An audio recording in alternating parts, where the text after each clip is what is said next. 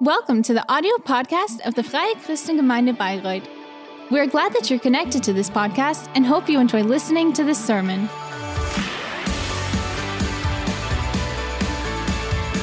A wonderful good morning to all of you. It's so great to see you. Oh, it's so full this morning.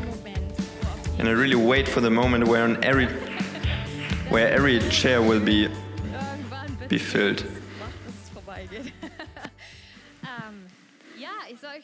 So, yeah. Also I should um, greet you from Pastor Kai. He is in Kronach today and will preach there this morning. Weitergehen in unserer And I may continue now in our sermon ser- series, um, Easter Hotspots. So a hotspot is a, a fire point. It's a point where something deciding um, takes place. A scene where, where many people um, look at. Yeah, so in, in the current situation, hotspot has this negative um, connotation. But I really would like, I really want to ask you to, to, um, to yeah, to look at it also from different kind of perspectives, because there's um, so much more that a hotspot can be. And I really like the title tun, aber wir schauen um, when it comes to Easter now, because in the sermon series we'll take a look, have a look um, at many different locations um, Jesus für ihn has spent his past, uh, his last days and hours um, on this earth. letztes Mal, letzte Woche hat And I also think that I always think that it's very exciting. So last week, Pastor Kai has already um, taken us um, into the Great Hall. And- Yeah, there was um, a hotspot where where Jesus um, celebrated the Passover feast with um, his disciples. And the, the Passover feast is a celebration where the Jews um, think about the, the liberation Und damals in from, um, from the Egypts. Blut So during that time, um, during the time, God had commanded that um, the Israelites would that the. Israelites would mark their doors with the blood of a lamb um, in order to yeah in order to be spared from the death angel. So these relics um, were saved through this mark, through the sign with the blood. And so during the, the Lord's Supper, Jesus um, explained to his disciples that I am this la- lamp, that I am the lamp um, whose blood is going to be um, shed in order to save your life. Yeah, and so we, we've also learned that um, Jesus has completely mixed up the seating order, er and so that he had seated tunkt sein Brot in die Ju- uh, Judah just next to him, um, the traitor. and then afterwards he sends out, Jesus himself sends out Judah the traitor with the words, "Do what you have to do." So Judah goes away. And Jesus and his disciples they finished the meal, and that's where we um, where we are going to continue today, and we'll visit the next hotspot. So I read from Matthew 26, verses 36 to 46. Then Jesus went with them to a place called Gethsemane, and he said to his disciples. "Sit here while I go over there and pray." And taking with him Peter and the two sons of Zebedee, he began to be sorrowful, sorrowful and troubled. Then he said to them, My soul is very sorrowful, even to death. Remain here and watch with me. And going a little farther, he fell on his face and prayed, saying, My Father, if it be possible, let this cup pass from me. Nevertheless, not as I will, but as you will. And he came to the disciples and found them sleeping. And he said to Peter, So could you not watch with me one hour? Watch and pray, that you may not enter into temptation. The spirit indeed is willing, but the flesh is weak.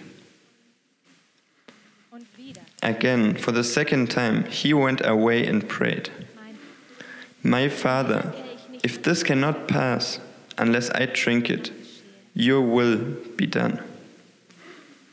And again he came and found them sleeping, Wunder, dass sie schliefen. For their eyes were heavy. So, so leaving them again, he went away and prayed for the third time, saying the same words again. Then he came to the disciples and said to them. Sleep and take your rest later on. See, the hour is at hand, and the Son of Man is betrayed into the hands of sinners. Rise, let us be going. See, my betrayer is at hand. What a ein Hopf. here in the garden, Gethsemane.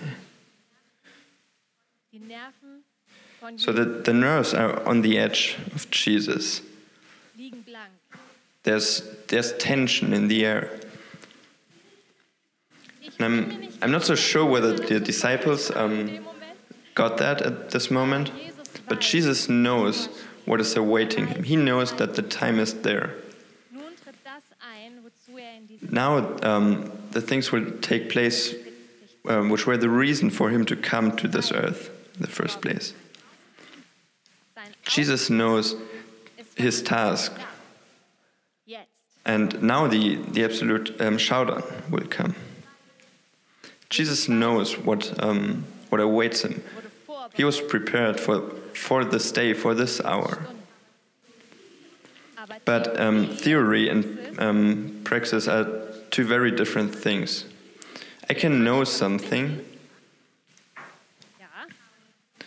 but um, yeah, I can know something, but then also to, to do it, something completely um, different.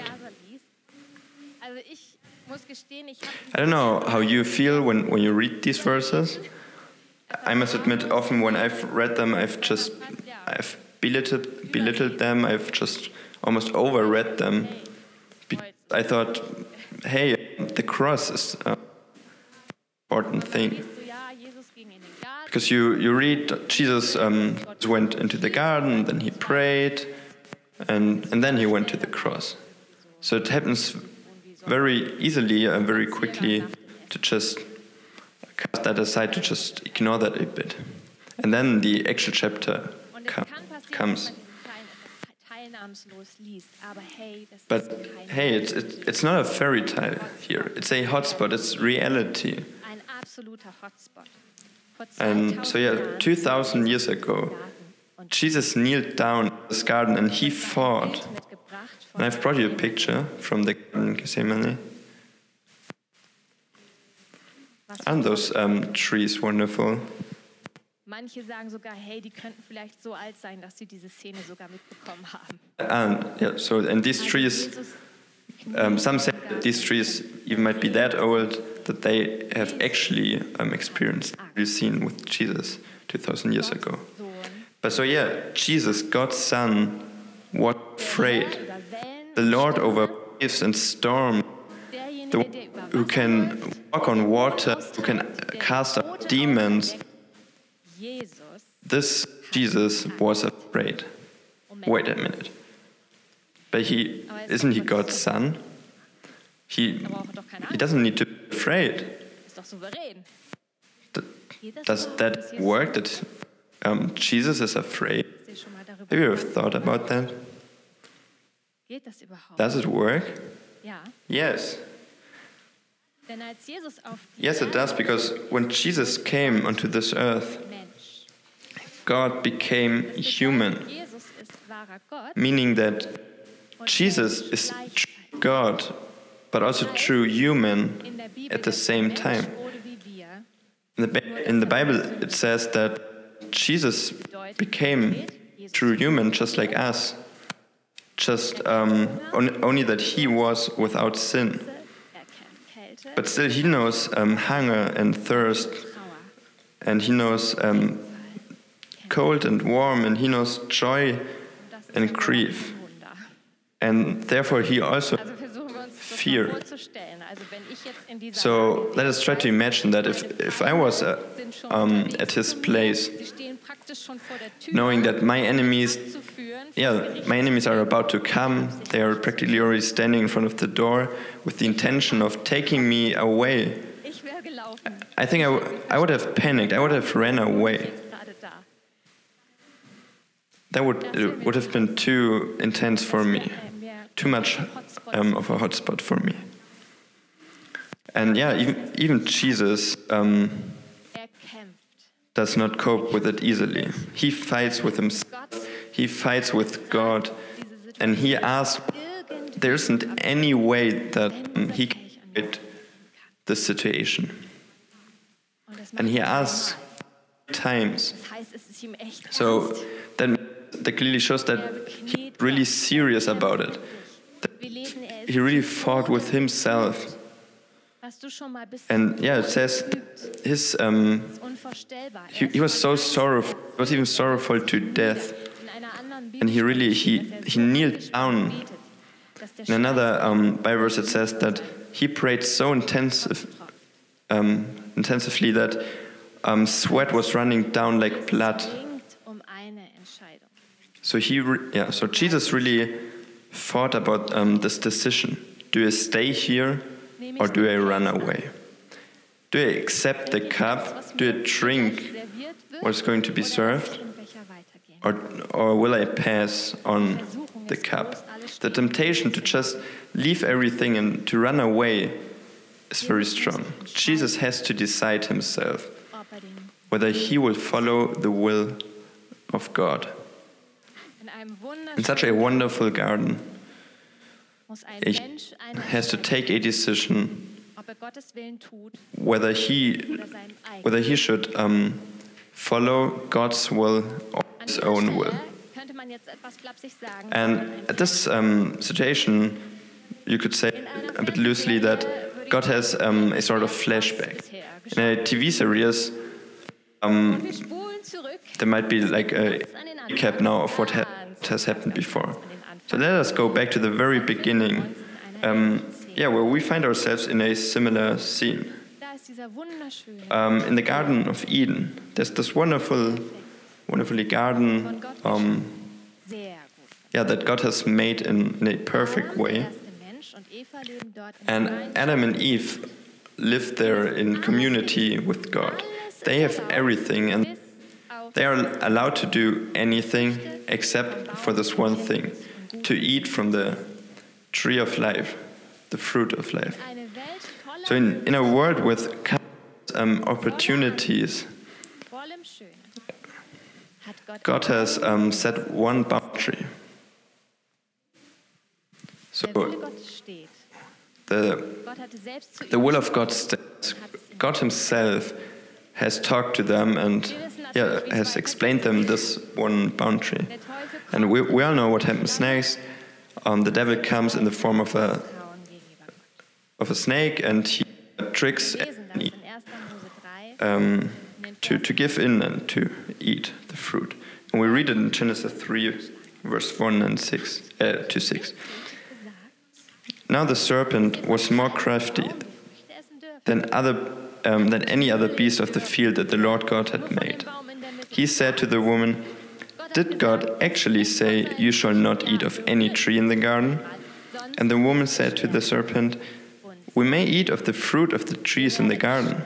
But God said, You shall not eat of the fruit of the tree that is in the midst of the garden, neither shall you touch it, lest you die. But the serpent said to the woman, You will not surely die. For God knows that when you eat of it, your eyes will be opened, and you will be like God, knowing good and evil. So when this woman saw that the tree was good for food and that it was a delight to the eyes, and that the tree was to be desired to make one wise, she took of its fruit and ate. And she also gave some to her husband who was with her, and he ate. So when Adam and Eve realized how, how good it might be to eat from this fruit, they follow their own will, their own decision. So the temptation was too strong, and they, they ate um, the fruit. And the consequence of that is um, damnation and, hätte doch irgendwie noch dazwischen gehen können. and death, and lastly also the separation Der Teufel und nicht of God. Nicht gut. Weißt du, als Gott den Menschen erschaffen hat, But wh- why didn't God um, just stop all of that? Lenken und machen lassen kann, I mean, he, he could have interfered. sondern Gott wollte But um, so when God created the human, He wanted to have some a an equal. He wanted to have someone uh, with whom He could have a relationship. That's why He created us with a free will, so that we could choose whether we would want to have a relationship with God or not. Jeder Mensch hat diesen freien Everyone has this free will. Und auch Jesus, der Gott So also Jesus, who is human and God in one person, has a free will. bringt uns wieder zurück. which brings us back to the Garden of Gethsemane. steht vor einer So Jesus stands before a decision. und was. Gott hat einen Plan. He knows that God has a plan how the how the humans should be saved. das, was Adam im Garten Eden verbockt hat, The, so the thing that um, Adam has um, failed in the Garden of Eden, um, Jesus should fix now. But Jesus also knows about the consequence for himself. That's why he's really fighting this decision. Because he knows um, that imprisonment waiting him and the court, mockery and torture, pain, um, blood, cross, and lastly even death is awaiting him. Auch um um. But he also knows about the consequences for you and me. Er weiß, hey Gott, And he knows that God's plan is good, that his will is good, hohen und den and even- höchsten Preis kostet, even though it cost the, a high, yeah, probably even the highest price, trifft seine Entscheidung. he still is Er loyal. nicht, mein Wille geschehe, And he doesn't say, my will, but he says, your will be done.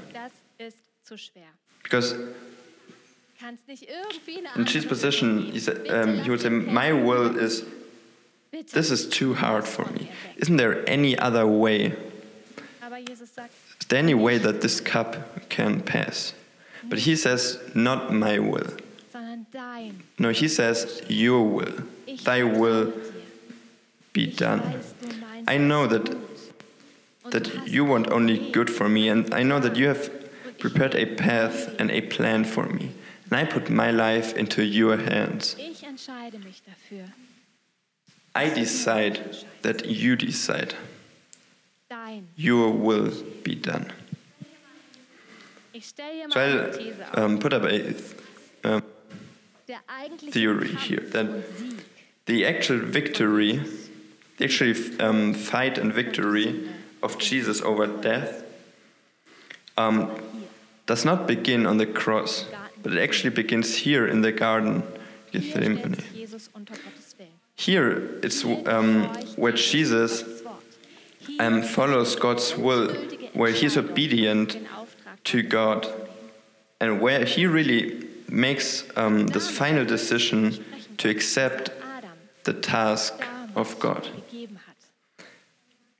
And that's how he fulfills the promise that um, God has given to Adam in garden, in the Garden of Eden, because he said, "The serpent has tricked you, es wird jemand and the temptation was there, and you have failed. Schlange den Kopf zertritt, But there will, but so, someone will come one day, who meinen Auftrag annimmt.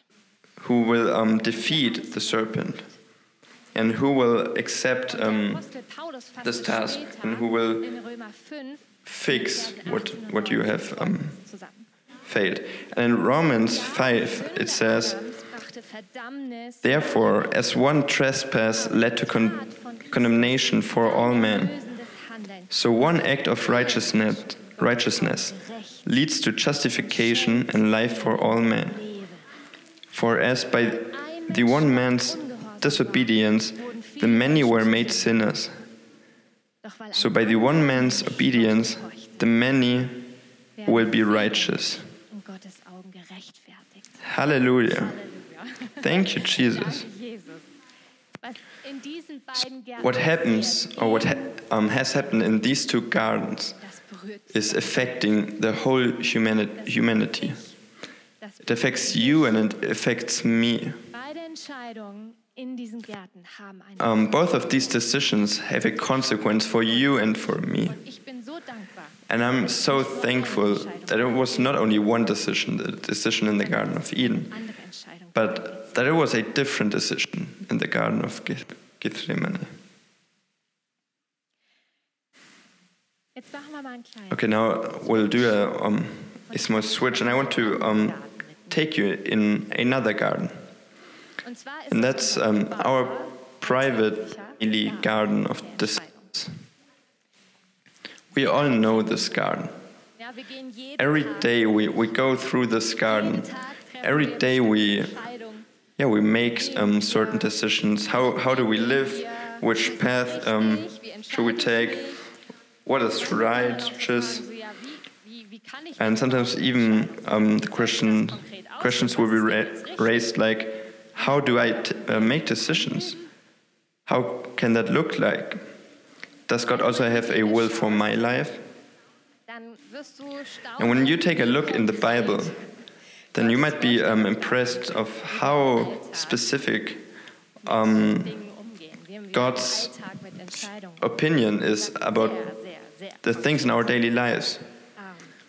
He very he says his um, will very specifically about all these daily life things about finances, about our partners, about um, friends and relationships, about how to um, treat your chef at your work, communication, um, the truth, sexuality, family, and so much more. For example, um, God says that we should live in peace and that we should not only endure our enemies, but that we should bless them. That we should always live in conciliation. And even if it, uh, if it was the fault of the other one, and if he did evil to me, that we should still forgive him. And about truth, God says that you shall not lie. Not, not even a little lie or like or a half lie. No, he says you should you shall not lie. But um, when is a lie a lie? We all have our own interpretation of that. And furthermore, God also says, um, take care of other humans.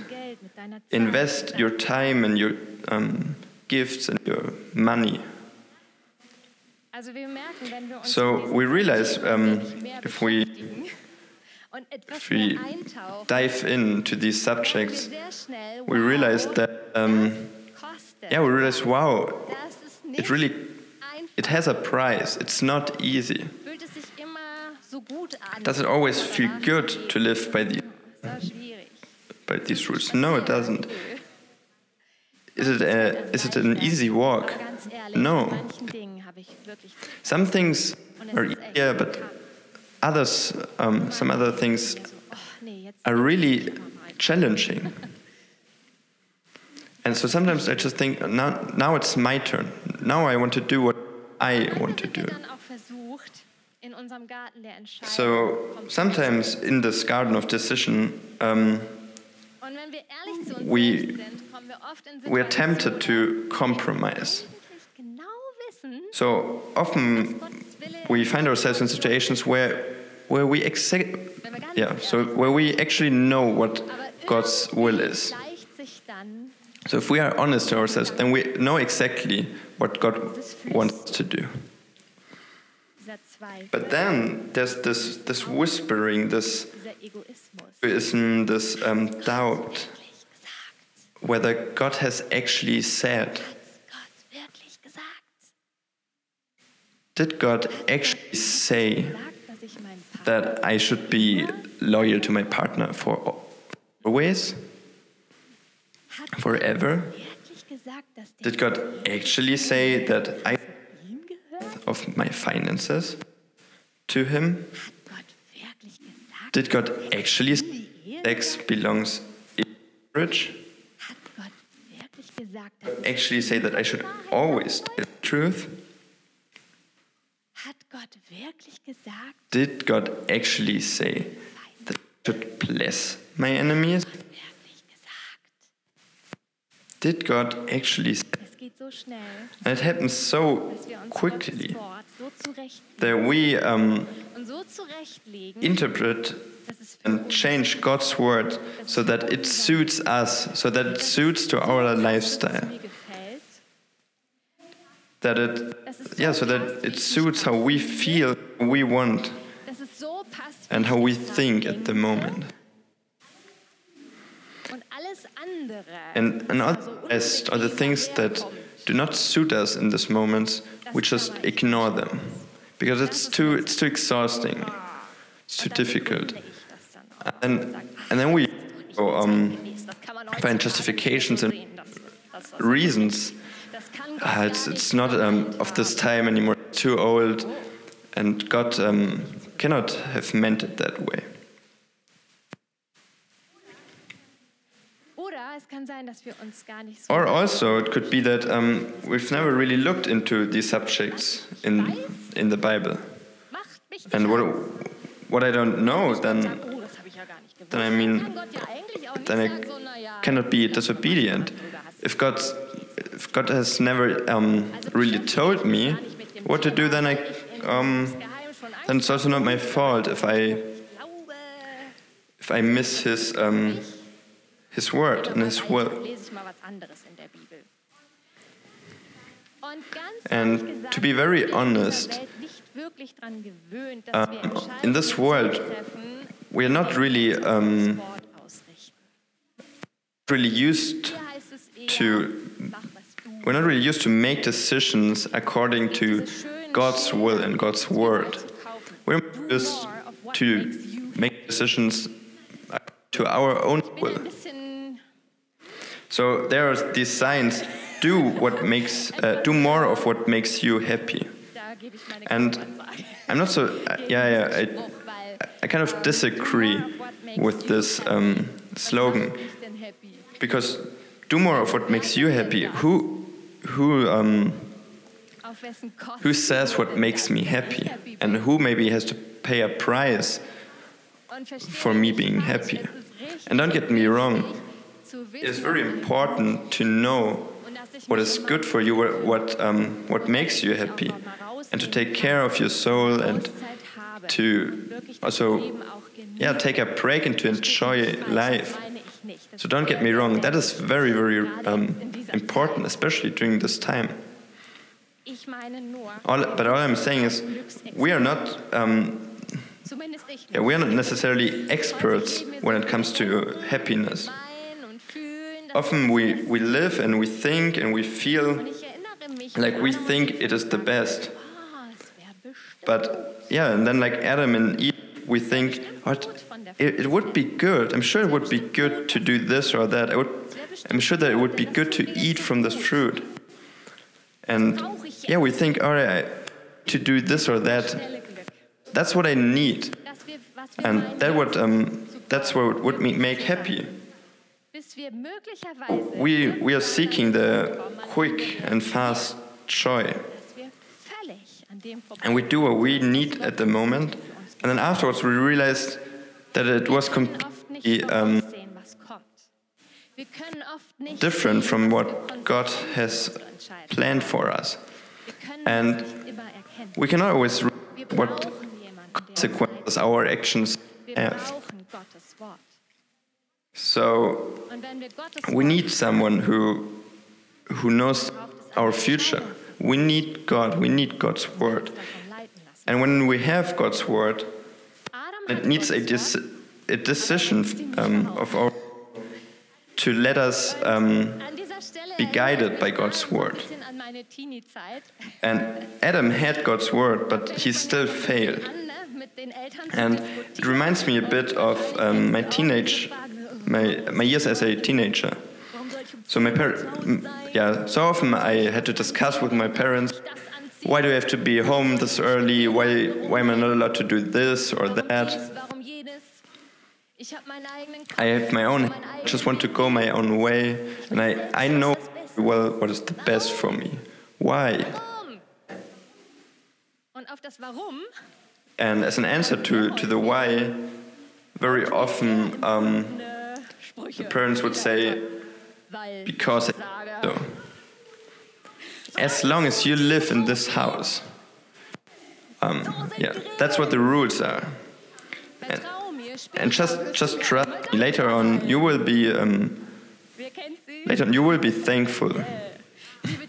So, dear teenies, dear teenies, I know that these uh, phrases are in, and I know that it really is a challenge. And I pray that you have a lot of aber patience with your parents. wir Eltern sagen But we as parents, we only say them because we love you. und uns von Herzen And because we really want- ihr Leben gelingt, Your life successful, that you may prosper, dass ihr lernt und euch entwickelt, and you may learn, develop, and yeah, just um, live out and experience all the potential that God has put into you. indem es in einem Rahmen And all of that can only happen in a certain, um, yeah, in a, in a certain condition and situation.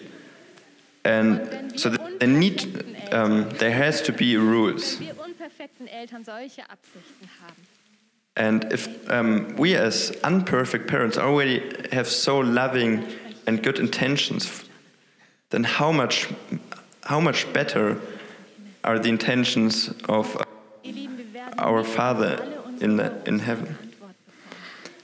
And we're not, um, we not always get answers for, for our whys, for our questions.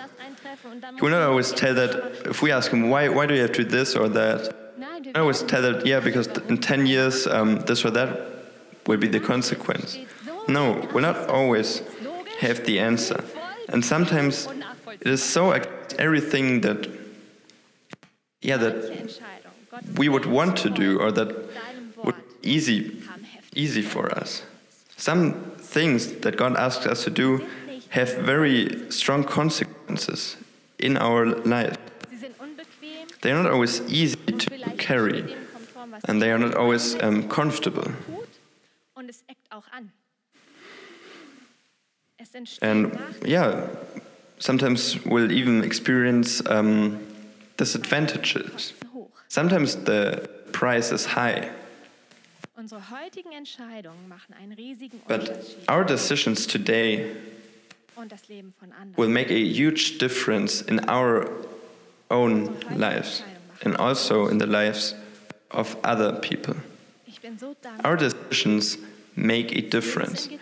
And I'm so thankful that Jesus did not compromise in the Garden of Gethsemane. I'm so thankful that he did not walk the easy way in the Garden of Gethsemane. This path was not an easy path at all. It was a, a great challenge and a very hard task for him to do. But in the end, something so good came out of it. And I find it so um, impressive that the name Gethsemane um, means actually oil press. And in an oil press, um, in an oil press, usually you put in oils and then be, um, because of this pressure, after a long process, you'll um, yeah you'll receive you'll get the this good olive oil, which is yeah just very um, und yeah which is very good and desirable. And so Jesus in the Garden of Gethsemane also has a, is under a lot of pressure, but then in the end, the the best thing comes out. Um, because he through that he fixes our relationship to God. er So um, yeah, Jesus does not decide to prolong his own life, er but he decides um, for your eternity. sich für dich. Dass auch And he fought this fight and he chose this path because he saw you already. He saw you and he fought for you. And. God only wants the best for you.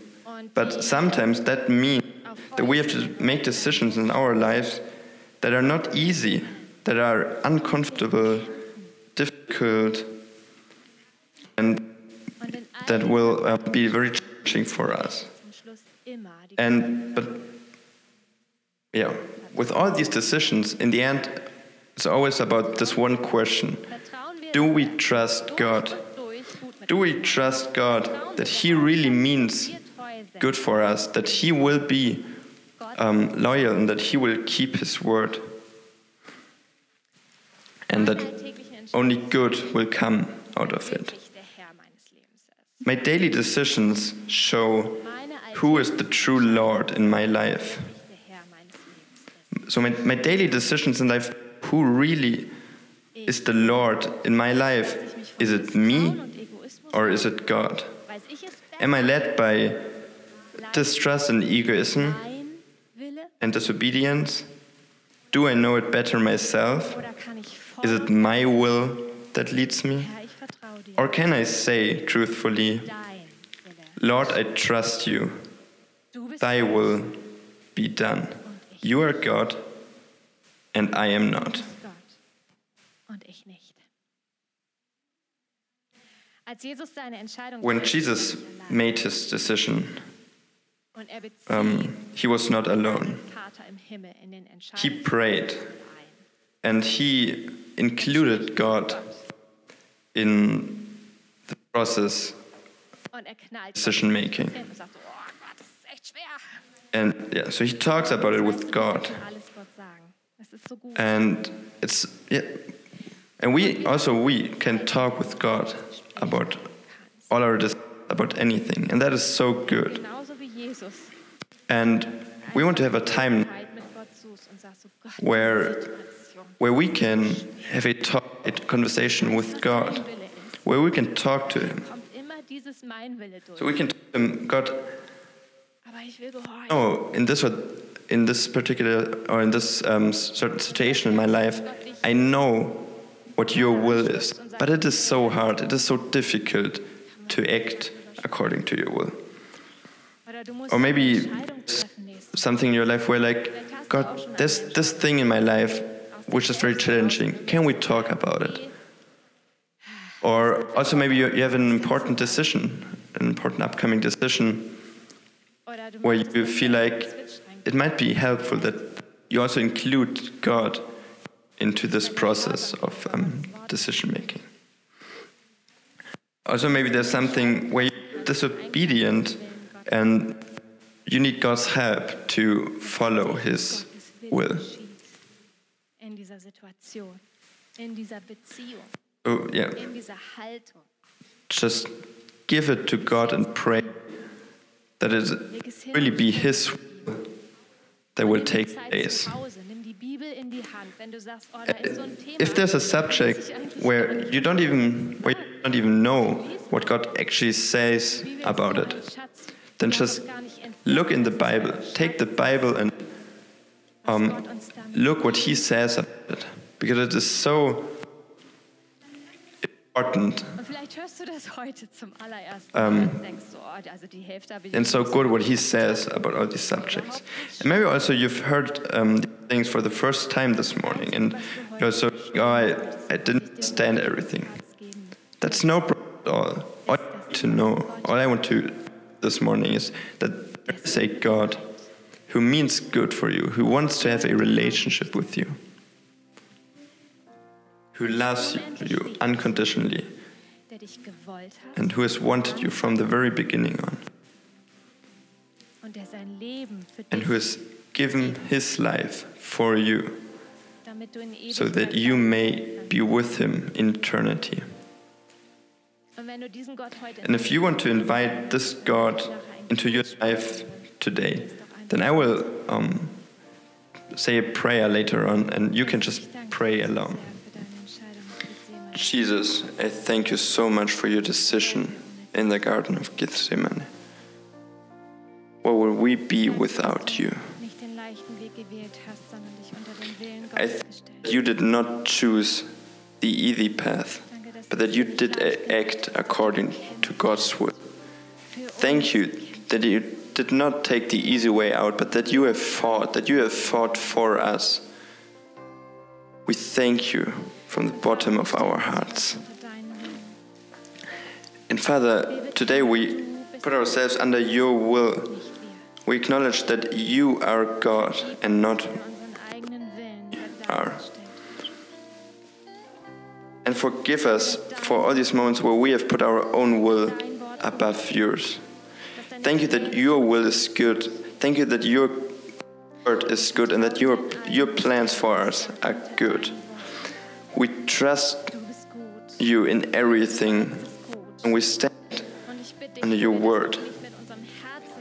You are good and you mean good for us. And I ask you that wherever we have not realized that in our hearts, that you make us realize that you are a loving and a good Father who does want no, who wants nothing more than to live with us. And to be close and wants to be close to us. And Father, I ask you, wherever we fight in our lives, wherever we are under this pressure and under this difficulty of making the right decision, that you give us the strength and the faith and the Frieden. so that we take so that we take the right path, so that we make the right decision.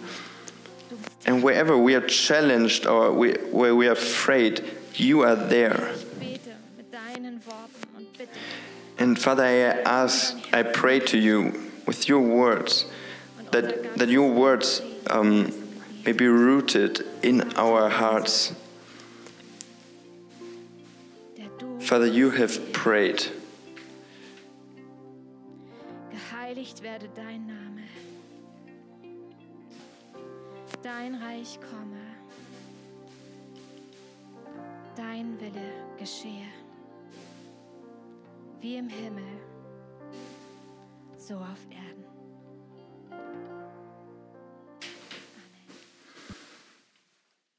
Amen.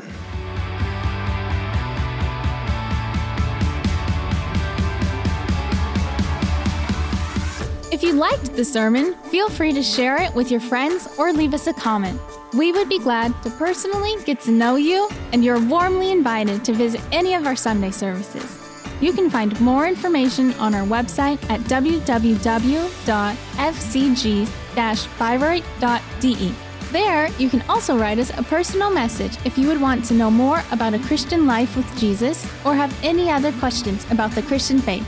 Till next time, goodbye!